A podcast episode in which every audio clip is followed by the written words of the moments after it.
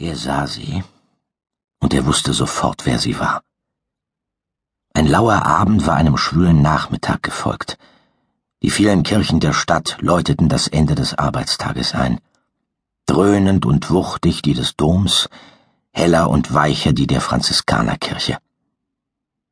Am Kai brauste die übliche Feierabendkolonne an ihm vorbei. Dazwischen knirschten die Räder einer Kutsche, die japanische Touristen durch die Altstadt fuhr. All diese Geräusche verstummten, als er sie sah und all die Menschenmassen, die er eben noch voll Überdruss an sich hatte vorbeiziehen lassen, schienen unsichtbar zu werden. Ein Ruck ging durch seinen Körper. Kaum fünf Schritte war sie an ihm vorbeigegangen, als er sich bereits von einer der Bänke an der Salzach erhob und sich an ihre Fersen heftete. Ganz gleich, wohin sie ging, wovon sie getrieben wurde, was sie plante, wie sie lebte. Er würde ihr von jetzt an folgen und sie nicht mehr gehen lassen. Nicht länger als die Dauer eines Wimpernschlags hatte ihm gereicht, um in die verborgensten Winkel ihrer Seele zu schauen. Sie war eine der Auserwählten. Und er, ob das nun lediglich Zufall oder der ausgeklügelte Plan einer fernen Schicksalsmacht war, hatte sie gefunden. Er fühlte sich wie elektrisiert. Seine Schritte wurden größer, der Atem schneller. Aber nachdem er sich von der Wucht der jähen Erkenntnis ein wenig erholt hatte, gelang es ihm, seiner Erregung Herr zu werden.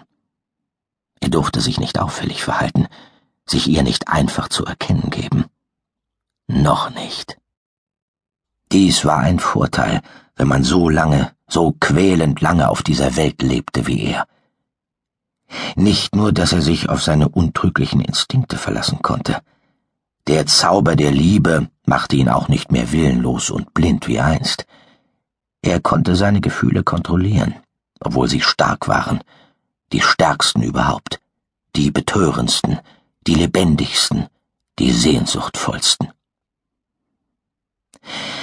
Er atmete ihren wunderbaren Geruch.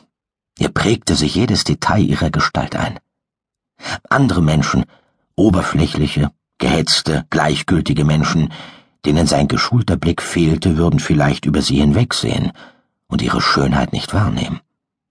Die feinen Züge, die helle Haut, das blonde, sanft gelockte Haar, die honigbraunen Augen, der weiche, lautlose Gang, die geschmeidigen Bewegungen.